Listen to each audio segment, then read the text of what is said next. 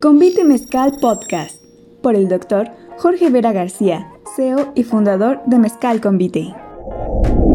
Siembra de agaves con Full Maldonado, ingeniero agrónomo. Hola, muy buenas tardes a todos. Es un placer de nuevo regresar con ustedes al Masterclass. Y ahora vamos a hacer un evento, una sesión muy especial. Este, y ahora estamos haciendo la transmisión desde Casa Convite, donde se originaron el Masterclass. Y uh, las masterclass pues, fueron una idea que teníamos nosotros desde nuestro comité de ser la primera marca en desarrollar eh, precisamente esas sesiones con expertos sobre diferentes temas que tengan que ver alrededor del mezcal. Y pues bueno, nosotros empezamos aquí en Casa Convite, tuvimos eh, más de seis sesiones con expertos y después pues, nos quedó la pandemia y ahora pues, bueno, llevamos 24 sesiones también que las elaboramos en línea y esta es como la primera vez que estamos regresando y transmitiendo desde Casa Convite. Entonces es realmente eh, pues un gusto poderlo hacer. También tenemos otro invitado en un tema súper interesante el día de hoy sobre eh, todo lo que tiene que ver con viveros y todo lo que tiene que ver con plantaciones de gas. Entonces, pues, te doy la bienvenida a, este, a nuestro amigo Full. Full, bienvenido. ¿Qué tal? buenas tardes a los que se van conectando por allá. Como bien lo mencionó, eh, es un gusto estar nuevamente en lo que es Casa Convite, eh, compartiendo experiencia con lo que es este, los viveros de agaves y sobre todo en plantación. ¿no? El día de hoy vamos a tocar eh, temas muy importantes referentes a lo que es el enviderado de lo que es el maguey. Perfecto, entonces digo un poco más sobre Full Maldonado Ruiz, es egresado, este talento oaxaqueño, egresado del Instituto Tecnológico del Valle de Oaxaca y es ingeniero agrónomo con especialidad en fitotecnia. Muchas gracias, es la fitotecnia. Y, este, y pues bueno, sabe mucho, este, es un experto sobre todo lo que tiene que ver con el tema de cultivos de agave.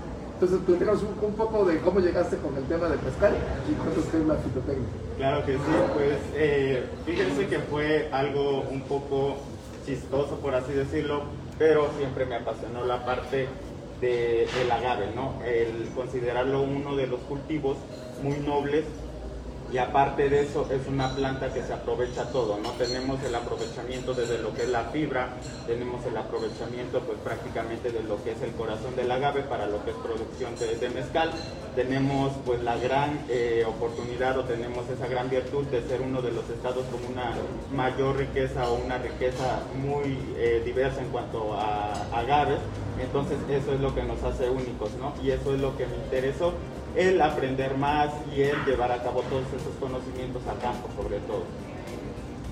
Eh, referente a lo que es este, el cultivo de agave, vamos a iniciar desde lo que es la germinación de semilla o en su caso, pues la obtención de semilla. ¿no? Sabemos que los maestros mezcaleros hacen esta tarea de eh, prácticamente les lleva a veces hasta una semana encontrar lo que es el agave óptimo para encontrar la semilla adecuada. Lo que también se puede hacer es el momento de que alcance lo que es la maduración del quiote o el escapo floral en este caso, es recolectar esas semillas, esas drupas al ser una fruta eh, dehiscente, es decir, que abre por sí sola, tendemos a guardarlas en lo que son bolsas de papel de estraza. Las bolsas de papel de estraza nos dan la oportunidad de que al momento de que hagan esta apertura tengamos una menor pérdida de esa semilla y por ende conservamos mejor lo que va a ser la semilla. Lo, lo, mejor es guardarlos en recipientes de vidrio, puesto que nos llega a, se nos llega a plagar lo menos posible lo que es la semilla y precisamente nos dura más. Si la germinación no es inmediata, pues nos puede aguantar un rato más en lo que es el recipiente de vidrio eh, todos los maestros mezcaleros, todos los que son productores, eh, llevan un manejo en cuanto a germinación de semillas diferente. El vivero también es completamente diferente. Tenemos pues, métodos de germinación básicos, así como también los que realizan los maestros mezcaleros, eh, los que llevan también cultivo de, en, en agar de sacarosa, que más adelante vamos a hablar un poquito más acerca del cultivo in vitro. Muy, bien, Oye, a ver, mira, para hacerlo un poco más dinámico, para irlo aterrizando también, para que todos eh, sepan un poco más, conozcamos un poco más sobre los aspectos básicos de eh, la plantación. Cuéntanos, por ejemplo, eh, cuál es la diferencia, es la misma forma de plantar, de, de reproducción de un agave silvestre y un agave cultivado. no pueden reproducir, cambian, es a partir de una semilla, es a partir de un hijuelo. ¿Cuál es la diferencia, si puedas decir desde ahí? Claro que sí. Eh, sabemos que los agaves silvestres, pues, están ahorita como que teniendo una sobreexplotación y es una cosa de las que debemos manejar mucho la sustentabilidad de lo que es este, los agaves silvestres y el por cual también estamos regidos por la norma oficial 059 Semarnat, en el cual pues es la de área de conservación de flora y fauna endémica del Estado de México, en el cual se maneja mucho que por cada planta que nosotros cortemos tenemos esa tarea o tenemos la labor de replantar lo que son dos plantas. Claro que existen diferentes métodos de germinación eh, o de reproducción, en este caso, tanto la sexual como la asexual. La sexual pues prácticamente es por semilla y la asexual van a ser por medio de hijuelos, rizomas o en su caso una apomisis que se lleva en la parte aérea de lo que son las ramificaciones del quiote y es de donde podemos obtener eh, la parte de, de la semilla, ¿no? la reproducción como le comentaba, también pues hay un método más eh, avanzado o un poquito más ahí este, tecnificado, que es bajo técnicas de laboratorio, pero la mayoría pues siempre, eh, o yo recomiendo que la reproducción por semilla siempre va a ser mejor. ¿Y un agave cultivado también es por semilla? Cuéntanos. Así es, un, agave cultivado, precisamente como en el caso de los angustifolia, eh, pues su reproducción es un poco diferente, eh, puede ser desde lo que es inmersión en agua común, eh, ya que llevan, llevan diferente tratamiento, puesto que debemos activar lo que es el embrión de, la semilla. Cada semilla pues es diferente, tanto lo que son los agave angustifolia, tenemos por ejemplo los Karwinski, que a pesar de ser eh, los que se distribuyen alrededor de todo lo que es la franja de Oaxaca, es un poquito más difícil de conseguir su semilla, ¿no? Precisamente todo lo que son este lo que son agaves silvestres, pues son un poquito más difíciles de germinar, pero precisamente se está optando por nuevas formas de hacerlo, ¿no? Ahora, eh, eh, por ejemplo, ¿no? Eh, si vamos como desde el principio, ¿no? ¿Qué es lo que pasa?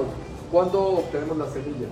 Si por ejemplo, está el agave maduro, le sale la exploración, lo que llamamos quiote, eh, le salen las flores con vainas, sacamos la semilla. Eh, ¿cómo, es el proceso para sacar la semilla a partir de, un agave? ¿Cuántas semillas tiene un agave? Y luego, ¿cómo, es que se llega así para que empiece a germinar? Eh, pues una, un quiote te llega a dar alrededor de 5.000 hasta 8.000 semillas en promedio precisamente nosotros eh, una vez que tengamos la semilla o pues nosotros podemos hacer la recolección, podemos ir a campo, recolectar por medio de pues bajar lo que es el quiote.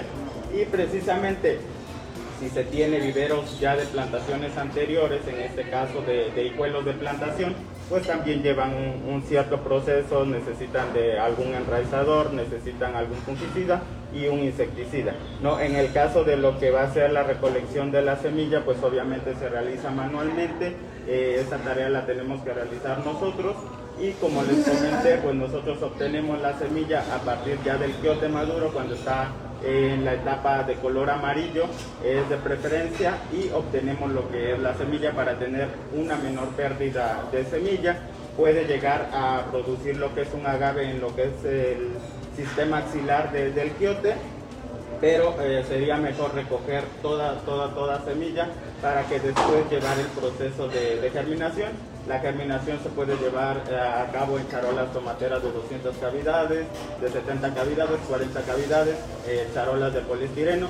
Ahí va a depender de cada técnica, de cada productor y de cada maestro mezcalero qué herramientas es las que contiene. No podemos igual llevar a cabo lo que es germinación en suelo directo y precisamente lleva otro tipo de tratamiento. Y una vez oh, ponemos las semillas, ¿no? ¿Hay una diferencia entre las semillas, entre las que salen más oscuras de las que salen más claras? Así es, tenemos. Y, luego también las ponemos sobre el, sobre el semillero. ¿Y de allí cuánto tiempo tenemos que esperar? ¿Cuándo sabemos cuáles son las que tienen más éxito eh, para, que puedan hacer plantas?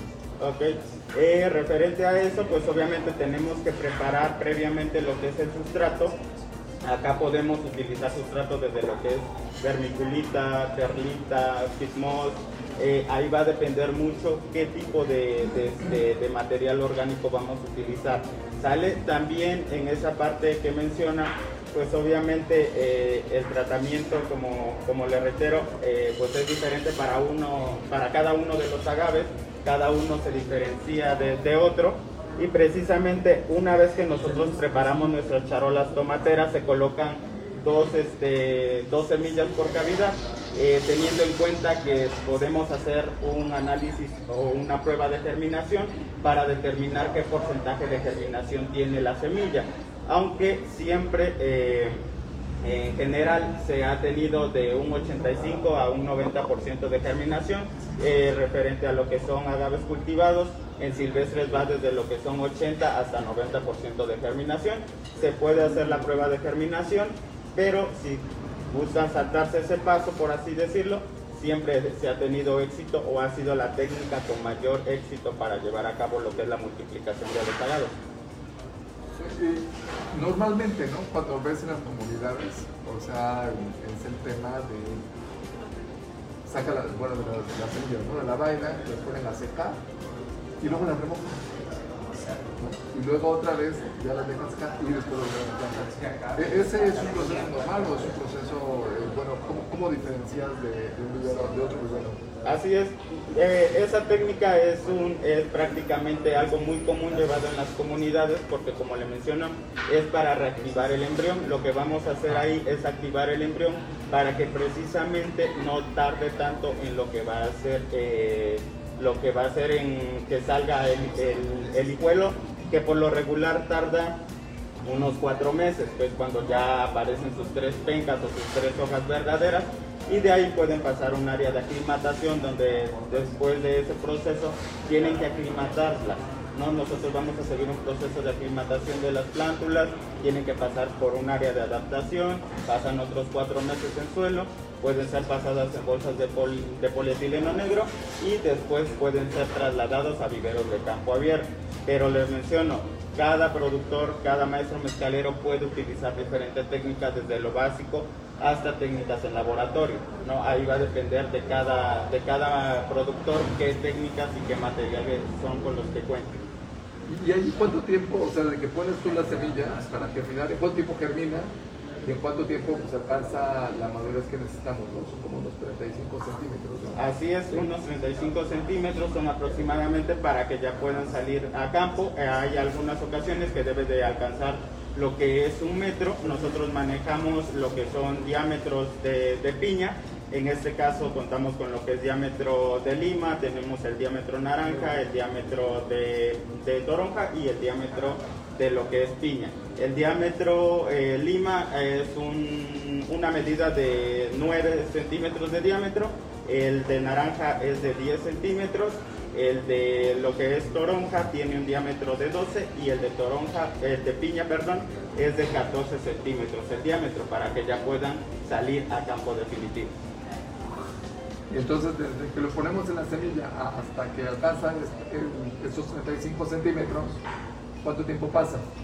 Puede pasar alrededor de un año y medio. Un año y medio. Un año y medio. Porque puede, si se sigue el proceso de, de aclimatación o no, de todos modos tenemos que alcanzar la edad óptima para que pueda sobrevivir ya en sus propios medios.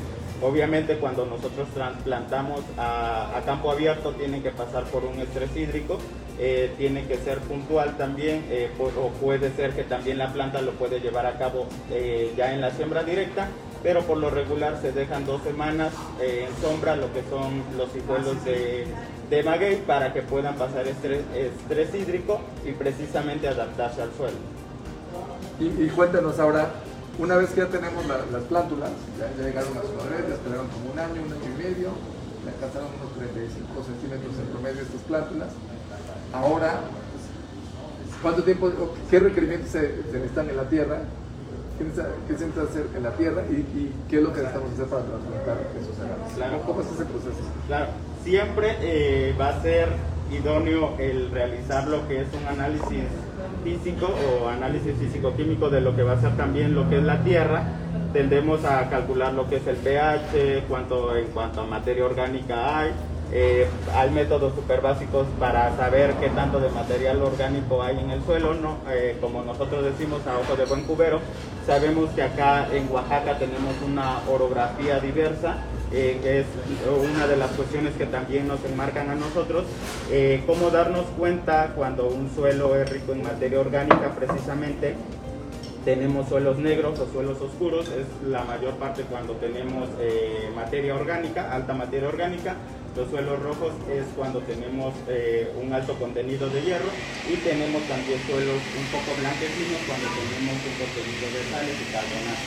¿no? Precisamente si se quieren saltar el paso de lo que es el análisis del suelo, pues pueden hacerlo ah, con medidas muy, muy, muy, este, muy básicas. Pero siempre va a ser importante tener en cuenta qué tipo de nutrientes tenemos en el suelo para así ir aportando poco a poco eh, la nutrición que necesite el agave, ¿no? que es uno de los puntos bastante importantes en cuanto a lo que es agave. Sabemos que el agave pues no es tan exigente a cuanto a requerimientos hídricos, a cuanto a nutrientes, pero siempre eh, se le tiene que hacer una aportación de lo que va a ser un extra para llegar a cabo su cultivo. Perfecto. Y, entonces, eh, lo plantamos, ¿qué es mejor? ¿Con yunta, con tractor, arar la tierra? Y luego, ¿qué es? Pues ya una vez que lo plantas, normalmente cada cuánto se pones los... Este, eh, los hijuelos, ¿no? Bueno, las plantas, eh, lo ideal sería acá, en la mayoría de los cultivos, eh, encontrar subsuelo, tener subsueladores, que es prácticamente el rompimiento del suelo de unos 60 a unos 80 centímetros de profundidad. Lo que hacemos acá es romper las capas de suelo precisamente para hacerlos un poco más permeables. En esas cuestiones también de lo que decía sobre el análisis de suelo, es precisamente vamos a encontrar los microporos y los macroporos. Los macroporos sabemos que son los, que los encargados de lo que va a ser la filtración y la aireación de todo lo que va a ser el suelo y los microporos son los encargados de la retención del agua. Entonces, en este caso, pues obviamente es importante encontrar subsuelo eh, y una vez que, que se haya pasado el subsuelo de 60 a 80 centímetros, pasar disco y rascas. ¿No? El disco puede ser de 24 discos y posteriormente tendemos a hacer lo que va a ser eh, la medición del terreno para calcular cuántas filas y cuántas hileras se van a dejar. Siempre es importante dejar pasillos en lo que es el cultivo de agave puesto para que pueda entrar ya sea la yunta o el tractor para que pueda llevar a cabo las tareas de hierve principalmente. Entonces siempre se debe de dejar pasillos, eh, la densidad de siembra igual eh, tenemos densidades de siembras intensivas, semi-intensivas, en laderas, entonces eh, en el sentido de la pendiente, entonces ahí siempre vamos a pues atender a calcular, ¿no? A hacer ese cálculo más o menos todos eh, quisiéramos tener en algún momento un terreno plano, ¿no? que en la mayoría pues, nos facilita mucho lo que es la siembra del agave. Pero nos vamos a encontrar más bien en cambio con lo que son laderas. En laderas pues prácticamente eh, tendemos a hacer curvas a nivel. Precisamente nos apoyamos de un aparato en A para llevar a cabo lo que es el trazo de curvas a nivel. Eh, y precisamente nos apoyamos también de algunos hilos para ir midiendo, eh, medimos el perímetro de, lo que va a ser nuestra área a, sembrar. Sabemos que el perímetro, pues obviamente una fórmula muy básica, lado más lado más lado, y ya a partir para sacar lo que es área de lo que es el terreno, pues obviamente dividimos el terreno en dos triángulos y sabemos que la fórmula del triángulo es base por altura sobre dos, ¿no? Hacemos un cálculo y al final hacemos las, las sumatorias de ambos y nos da como, como resultado pues el área total referente al área total, ya de ahí sabemos cuántas hectáreas más o menos tenemos en nuestro terreno, hacemos el cálculo de cuántas filas y cuántas plantas nos van a caber o cuántas camas, ¿no? De ahí nos damos una idea de cuántas plantas nos puede entrar en una hectárea. ¿no? La densidad de siembra, como lo mencionaba igual, entre, entre cama eh, puede ser de 2 metros, que es la intensiva, pero la única desventaja es que ahí no entraría ni la yunta ni el tractor para que entre el tractor y hacer sus labores de dehierve o un aporque que se le hace al, al, este, al maguey, pues necesitaría dejar al menos 3 metros con 50 para que pueda entrar libremente lo que es la maquinaria o en su caso pues lo que es la yunta. Muy bien. Oye, hablando de esto de, del sembrado, ¿no? Sobre un lugar más plano y una ladera, ¿no? Al final, por ejemplo, lo que nos interesa mucho en el mezcal es que tenga altos contenidos de azúcar. Allí que normalmente que, ¿dónde sale, en qué terreno sale mejor? ¿Dónde sale un agave con mayor cantidad de, azúcares, de, azúcar reductores? Así es, como bien lo dice, eh, acá la finalidad, pues al final de cuentas lo que nosotros necesitamos pues es el contenido de, de, azúcares, que es de azúcares simples a azúcares complejos. Eh, precisamente nosotros también tenemos que hacer una medición de grados Brix en cuanto a lo que es el agave en su etapa final, cuando alcanza su madurez. Eh, lo hacemos en, en, verde, tiene que ser en fresco, precisamente para hacer esa medición de qué grados alcanza lo que es este, el contenido de azúcar total. Eh, precisamente en laderas es prácticamente idóneo el cultivo de, lo que son agaves, precisamente uno de los, de los agaves silvestres más de antigüedad que tenemos, pues obviamente tenemos algunos agaves cupriata y tenemos algunos tobalas, que ha sido uno de los agaves silvestres, pues ahorita por la gran demanda que ha tenido auge, pues han optado por hacer eh, el cultivo más grande en cuanto a tobalá, ¿no? Y precisamente tiene que ver eh, el sentido de, lo cuando es cultivo en ladera, porque precisamente lo que muchos realizan en ladera es el desmonte, ¿no? Nosotros no recomendamos mucho hacer desmonte o el rosa tumba y quema, como se manejaba antes, precisamente la quema en laderas no se recomienda porque lo que nos hace este monte es la retención de suelos si nosotros quitamos en gran mayoría lo que son los lo que es el monte, pues vamos a tender a tener a tender a tener una mayor pérdida de suelo. Entonces para nosotros no sería correcto hacer un desmonte completo, siempre siendo conscientes que pues nos van a ayudar siempre en lo que va a ser este el, cultivo, ¿no? Entonces, eh, respondiendo a su pregunta, en cuanto a ladera y pendientes, se tiene un, porcentaje mayor a un terreno plano en cuanto a contenidos de azúcar. En un terreno plano hay más contenido de azúcar. Y obviamente, eh, y es como les mencioné, eh, pues ahí va a depender también del aporte de la nutrición que nosotros le vamos a ir aportando. Eh, es siempre mejor irle aportando los nutrimentos al suelo, porque así la planta va obteniendo el requerimiento poco a poco eh, referente a lo que son eh, algunos este, fertilizantes solubles o los que son líquidos, no se ha demostrado en gran este, parte que tenga una gran relevancia en lo que es la nutrición de lo que es el agave. Pero también eh, normalmente lo que vemos en las comunidades es que no hay ninguna nutrición, sino que se va natural, o sea, digamos que es una práctica pues, muy común en todo lo que es el mercado, en todo lo que son las comunidades, de que realmente pues lo siembras y el único mantenimiento que realmente le das es eh, irlos deshierdando, ¿no? Así es, Y pues bueno, realmente es porque los, los suelos este, son de alguna forma ricos en muchos minerales, en calcio, Así es, eh, por ejemplo, este, le mencionaba, algunos suelos de acá, de, Oaxaca, tenemos esa fortuna de que son muy ricos, muy ricos en cuanto a contenido de calcio. Si hablamos en esta ocasión acerca de San Baltasar de la Vila, eh, que creo que hay algunos que, conocen esa área, pues sabemos que esos suelos son altos en contenido de calcio, ¿no? Precisamente toda la corriente que viene de la parte de las salinas y hierve el agua, precisamente de esas cascadas petrificadas, pues obviamente a los agaves silvestres de esa región les gusta mucho y es precisamente por la gran cantidad de macro y micronutrientes que se encuentran dentro de lo que es la tierra. Entonces, como bien mencionó, no necesitan como que un aporte extra de nutrimentos porque precisamente la tierra ya los provee de eso. Tenemos eh, pues, alto contenido nutrimental en lo que son los suelos de acá de Oaxaca, entonces no hace falta mucha nutrición en cuanto a, a esas zonas que pues precisamente son lomeríos, tenemos laderas, entonces por allá eh, de repente una, un de hierve y es únicamente, ¿no? Siempre también tomando en cuenta que el de hierve debe de ser a, buena hora y que no alcance o que no rebase precisamente lo que es el tamaño de la planta. Sale siempre se puede mantener a mitad de planta, puesto que hay algunas malezas eh, que nos ayudan a aportar también o son plantas fijadoras de nitrógeno, el cual también nos va a ayudar a nosotros a su vez y viven en simbiosis con lo que es el agave.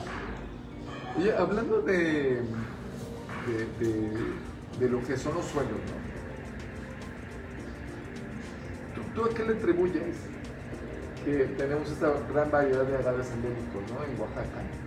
Existe solamente aquí y no existe en otra parte del mundo, ¿no? Esos tipos de agaves, porque en, en general, ¿no? En México tenemos tantos esos, agaves endémicos. ¿Cómo son esos componentes? ¿Nos puedes decir los componentes que nos hace diferentes, ¿no? También si la cantidad de, lluvia que reciben, si la cantidad de sol que van recibiendo, eh, ¿qué es lo que los hace únicos estos suelos que nos parece ha permitido que se haya desarrollado los agaves? Así es, como bien lo menciona, eh, la orografía, el clima tienen que o influyen demasiado. Eh, como bien lo menciona, somos un país eh, en el cual somos ricos en cuanto a gran diversidad de microclimas, en el cual mencionaba, claro que influye lo que es la precipitación fluvial, debe ser menor a lo que son 400 milímetros de precipitación, pues obviamente en cuanto a lluvias, sabemos y le, vuelvo a mencionar que no es un, no es un cultivo que requiera mucho de, ese este, líquido vital, pero más sin en cambio Oaxaca cuenta con una de, las de, de los climas y orografías más ricos en cuanto a lo que es este, los demás estados, ¿no? Y precisamente dentro de lo que es eh, Oaxaca, lo que es México, es lo que nos hace ricos en gran diversificación de lo que es este, estos tipos de agaves por los microclimas que tenemos, ¿no? Tenemos muchos climas, tenemos toda, eh, a veces tenemos como que mayormente lluvias anuales, entonces la precipitación pluvial pues también tiene que ver, tiene que ver la altura sobre el nivel del mar, que precisamente hay algunos que crecen eh, a 1900 metros sobre el nivel del mar hasta los 2000. Muy bien, oye, fíjate que, es súper interesante todo esto, ¿no? ¿Cuáles son los condicionamientos que hacen que un agave tarde en madurar 7 años? Por ejemplo, un espadín, o que el mismo espadín tarde en madurar 10 años o en algunas partes también tarda en madurar hasta 14 años. ¿Qué, ¿Qué, es lo que hace que, la maduración del agave pueda ser poco corta o puede ser un poco más larga? Claro, como bien lo menciona, yo, igual en lo particular eh, he visto que en algunas regiones llega a, el, a, crecer más rápido lo que es el agave angustifolia, lo que es este, los espadines, llegan a veces eh, personas a platicarme que incluso a los seis años alcanzan su madurez, ¿no? Precisamente el tipo de suelo que, con los que contamos hace que lo vaya nutriendo mucho mejor. Una de las cosas también que no se han tomado en cuenta es precisamente una de las técnicas cuando se van a campo también influye también la técnica de, cómo sembrarlo, ¿no? Algunos llevan a cabo lo que es el método de tostoneo que por eh, medidas fitosanitarias se debe realizar. Esta práctica se realiza precisamente para revisar que la planta no venga destrozada por algún eh, parásito, por algún este, animal barrenador y precisamente se tiene que realizar. Nosotros al hacer esa poda de raíces, nosotros mismos inducimos a que el agave empiece nuevamente a regenerar sus raíces y eso hace también de cierta forma que se vaya mucho más rápido lo que es el crecimiento del agave. A que si lo sembramos con raíces viejas, por lo general va a tardar un poco más en adaptarse y se va a ir un poco más lento lo que es el crecimiento. ¿no? Entonces es importante también aplicar estas técnicas para que también así vayan alcanzando un buen desarrollo de lo que va a ser la planta. Súper interesante. Y ahora, por ejemplo, eh, la diferencia entre los agaves silvestres, que lo conocemos en su hábitat natural, pues tardan en madurar, pueden tardar hasta 25 años. Pero también una vez que sacamos la semilla, ahora lo que hemos visto es que el proceso, el tiempo de, maduración del agave también se ha recortado. Ya no es lo mismo, obviamente que le estás, dando mantenimiento a la planta, pero entonces también el tiempo viene cada vez más, eh, se puede reducir.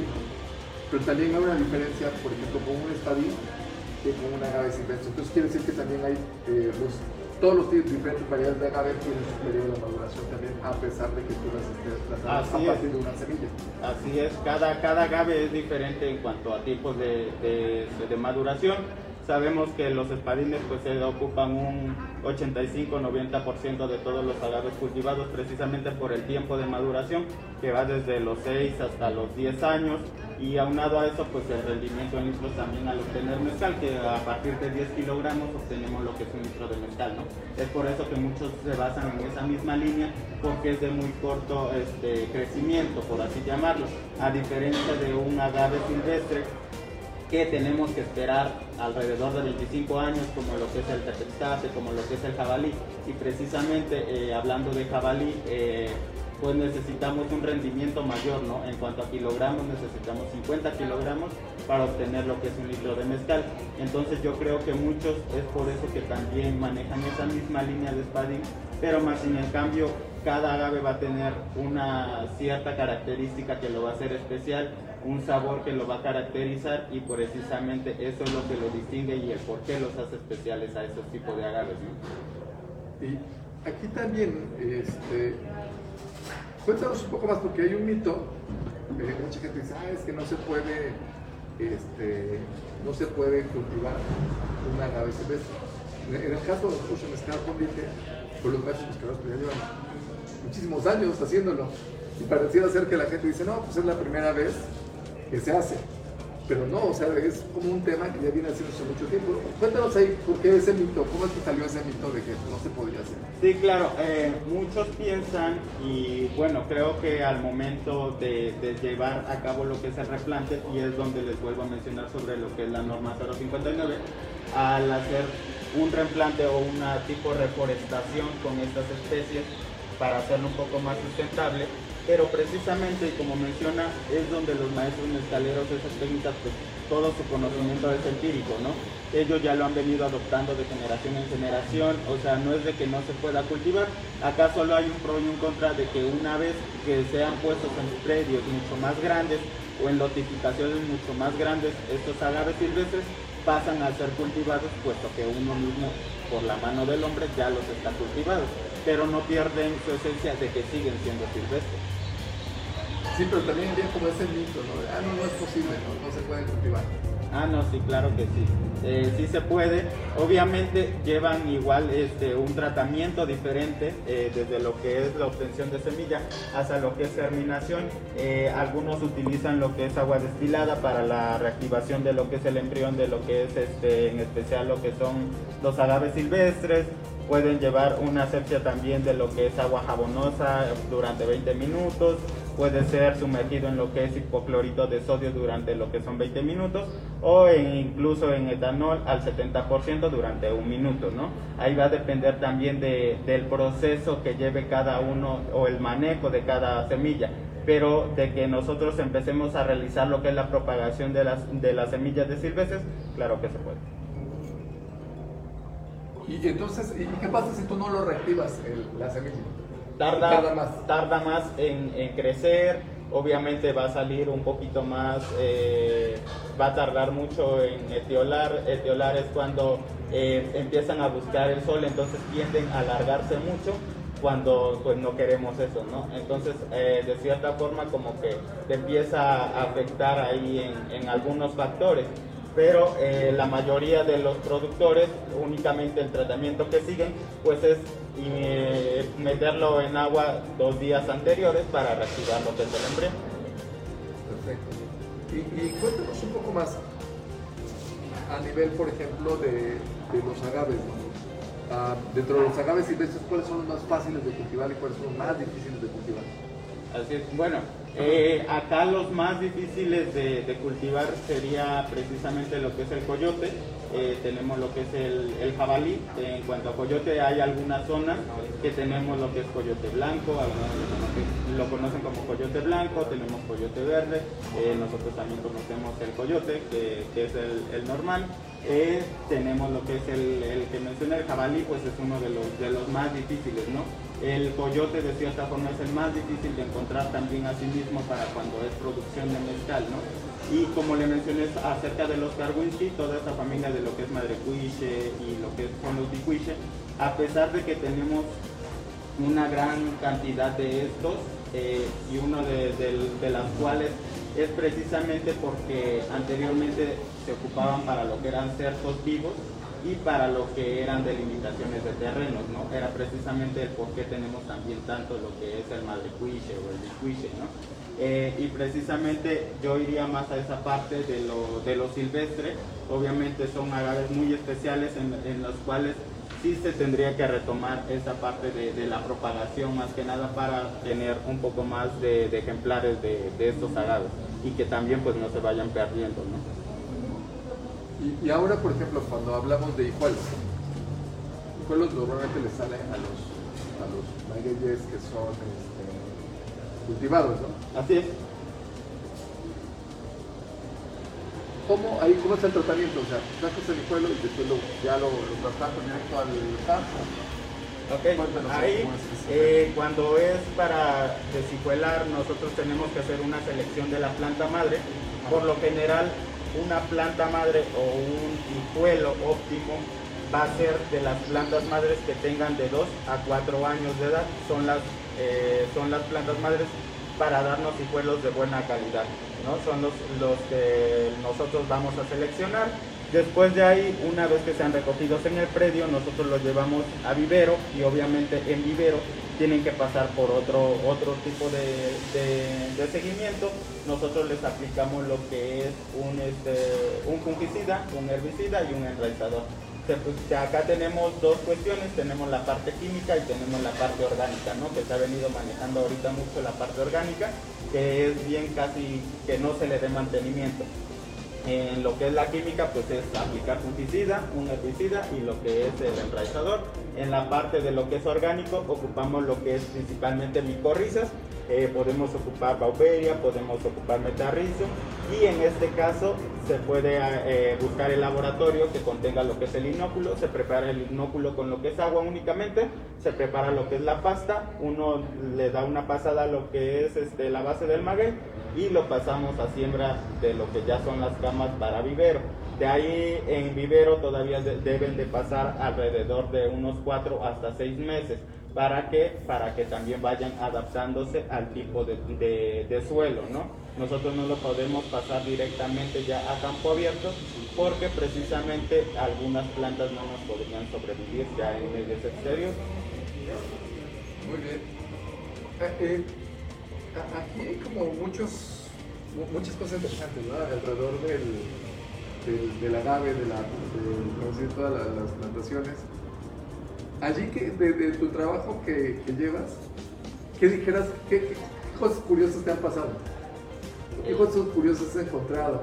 Eh, por ejemplo, no sé, eh, yo lo que he visto, por ejemplo, agueyes que salen con doble infloración, con doble quiote, no sé, cosas raras. Así es, ahí, ahí referente a eso de la inflorescencia, eh, puede ser que uno de los factores eh, pueda ser los, los, principales polinizadores, ¿no? Sabemos que acá los principales polinizadores para nosotros pues, son los murciélagos, en una menor cantidad pues van a ser las aves, en, un menor, en una menor proporción eh, van a ser los abejorros, ¿no? En este, en este caso, eh, como bien menciona, este, en cuanto a floración, sí me tocó ver en una ocasión una doble, un doble escapo, ¿no? Entonces se me hizo bastante raro porque no había visto como tal una doble floración y aparte que sea ramificada, ¿no? Fue bastante raro como, como usted lo menciona y tal vez en esa parte de lo que, de lo que es este, la inflorescencia ha sido como que lo más extraño por ahí. fíjate, yo una cosa bien rara, o, muchas cosas que encuentro ahí cuando vamos a caminar ahí sobre, sobre, los cerros, sobre las montañas, es encontrar sobre todo mucho tepestate, pero en árboles. O sea, en vez de que el tepestate esté sobre el terreno, o sea, sobre el suelo, está en el tronco de los árboles, en las ramas de los árboles, es casos así. Claro, excepcionales. Claro, y a mí también me ha tocado ver, eh, he tenido la oportunidad de ir de este lado de, lo que es Teatoni, de lo que es en especial San Baltasar de la vida igual. Y es curioso lo que menciona el cómo se quedan anclados estos agaves precisamente en pendientes con roca, en árboles, que, los, que prácticamente sabemos que, el agave es por eso es considerado el árbol o la planta de las maravillas, ¿no? Porque todo se aprovecha y precisamente al ser unas plantas CAM, es decir, que tienen un metabolismo ácido de las gratuláceas, eh, pues son también plantas captadoras de, lo que va a ser el, este, rocío de, las madrugadas. Entonces es precisamente de donde son plantas captadoras y van sobreviviendo en sus propios medios, pero es muy curioso ver cómo se anclean en las piedras incluso o van creciendo sobre roca, ¿no? Esa es una de las cosas muy, muy, muy interesantes que como usted menciona, no son terrenos, sino que los ves en su hábitat natural y dices, cómo es que crecen, cómo es que llegan a madurar, a alcanzar su madurez y se ven impresionantes, ¿no? Sí, eh, oye, otra cosa, por ejemplo, cuéntanos un poco más de, los azúcares que tienen los agaves. O sea, ¿por qué es un azúcar que no la podemos comer? ¿Por qué necesitamos pues, realmente cocerla, ¿no? Para que podamos nosotros, este, ahora sí, utilizar esa azúcar, ¿no? Para pasar por ese proceso. Claro, eh, todo lo que es el agave también contiene alrededor, desde lo que es el corazón, desde lo que es la penca, hasta lo que son las hojas, contienen azúcar, cada una en menor proporción. Eh, en la mayoría de lo que es el corazón de la piña eh, contiene un 32 hasta un 40% de lo que son los azúcares. En la base de las hojas se va encontrando un 16% y de forma que va subiendo, pues se vas encontrando menor proporción de lo que es el azúcar. Anteriormente se tienen estudios que eh, pues toda la planta tiene contenido de azúcar, pero ¿qué pasa acá?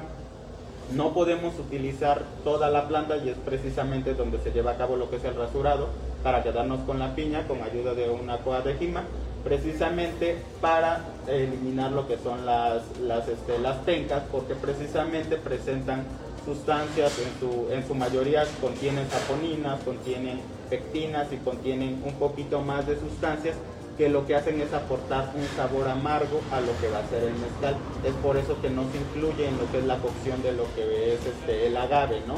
Precisamente porque nos va a aportar ese exceso amargo o ese exceso de sustancias. Es por eso que no se utiliza, pero de que se aprovecha toda la planta de agave, sabemos que a partir de ahí pues aprovecha lo que es la fibra para elaboración de, este, de, lo que es este, los mecates, eh, la producción de nequén, que aquí desafortunadamente pues eh, solamente hay una comunidad que se dedica a la obtención de la fibra, pero eh, algunas otras partes aprovechan lo que es el nequén precisamente para lo que es la elaboración de las fibras, ¿no? que son estos mecates que vemos a veces que vienen vendidos. Y, y, aquí de eso mismo, cuando hablamos, por ejemplo, de los grados BRICS, ¿a qué nos referimos? Es a los grados de, azúcares de concentración. No, eh, no es lo mismo medir los grados en, este, en, verde que ya una vez cocidos, ¿no? Porque obviamente sabemos que pasa una hidrólisis, eh, que es una conversión ahí de azúcares, no es lo mismo medirlo cuando está en verde que cuando ya pasó por todo este proceso, ¿no? Siempre lo debemos hacer eh, en verde precisamente porque el contenido o el peso neto de lo que es nuestra piña no va a ser el contenido neto ya de, azúcares. Siempre vamos a encontrar agua, vamos a encontrar azúcares y algunas otras sustancias. Entonces siempre vamos a hacerlo en, verde para ver cuántos grados Brix, que por lo general va oscilando ahí entre unos 40 grados algunos, unos 30. Entonces es mejor hacerlo en frío, ¿no? Eh, en, en verde, perdón. Ya cuando pasa por este proceso de cocción, cuando ya pasa por este proceso de hidrólisis enzimática, pues obviamente ya se obtiene lo, en sí, ahora sí, los azúcares que nosotros podemos eh, consumir. Y de un agave, cuando, cuando ah, sí tiene un buen grado de, ¿no? Porque, por ejemplo, ya desde un tema más como empírico, ¿no? Ya sabemos, ¿no? Ah, ya, lo ves visualmente, ya sabes cómo son las hojas, cómo están abriendo, eh, eh, el cogollo cuando va desarrollando, cuando sale la, parte de, de, la infloración, ¿no? Todo, todo esto y los ves en los colores, ¿no? Así es. Pero, eh, perdóname, pero normalmente tú qué dijeras que es un buen grado Brix. Que, que, normalmente ya ¿Qué es. características? o, de, número. Por ejemplo, de 20 a 30 es bueno, eh, tiene buena cantidad de azúcares. Sí, de 25 a 30. De 25 a 30 es buenos grados Brix y precisamente en campo pues obviamente no podemos cuando no se cuenta con un refractómetro digital pues obviamente uno lo tiene que hacer pues a ojo de buen cubero como dice usted eh, todo es empírico. Eh, nosotros eh, por lo general cuando sabemos que alcanzó la madurez ese, ese agave si no llevamos el conteo exacto de qué tiempo lleva por lo general las hojas basales, las últimas, se empiezan a poner de color amarillo o un color rojizo, entonces es cuando ya se encuentra la mayoría de la cantidad de estos azúcares buenos y es el momento idóneo para lo que es la cosecha de, la agave, ¿no? Otra de las cosas es pues, que se van cerrando, en vez de abrir la, en vez de abrir la penca, pues obviamente se va cerrando porque es el momento en el que va a emitir lo que es el escapo floral o en este caso lo que es el, el quiote, precisamente o dejamos que o lo ocupamos para producción de, mezcal, puesto que una vez que dejamos que todo el contenido de azúcar se va hacia arriba, toda esa energía se va a gastar para producción de lo que va a ser flor. Entonces, eh, ahí es un tema que dos o tres plantas se dejen para lo que es eh, producción de semilla para posteriores cultivos. Ahorita ya este, hay una como que un un punto por ahí que por lo menos se debe de enquiotar un 5% de los, de, los, este, de los terrenos para que precisamente haya mayor este, diversificación de este tipo de, de agaves. Sí, no, lo, lo, que comenta es que lo óptimo es ir alrededor de un 15%. Así es. Es una buena práctica también que estamos realizando. Este, bueno, cuéntanos también esa parte cuando hablabas de los agaves silvestres y las hojas y las acuminas.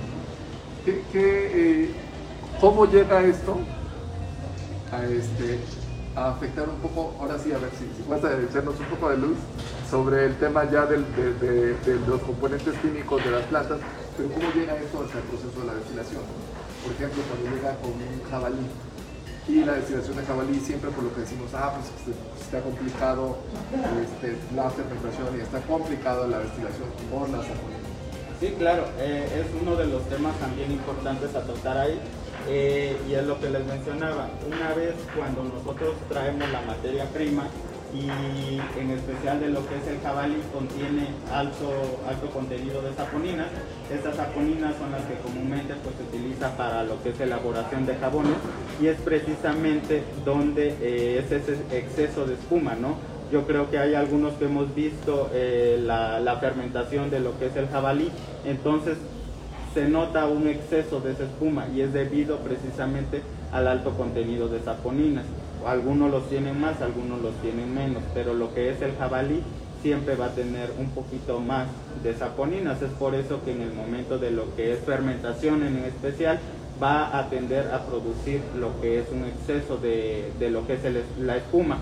Entonces muchos maestros mezcaleros o muchos productores no se meten mucho en ese rollo de lo que es la destilación de lo que es el jabalí, Una por los años de maduración, que pues ya es tardado, y otro pues eh, el rendimiento en litros que nos va a dar, y aunado a eso, pues que es un poco más difícil de destilar debido a esas altas sustancias que contiene, ¿no?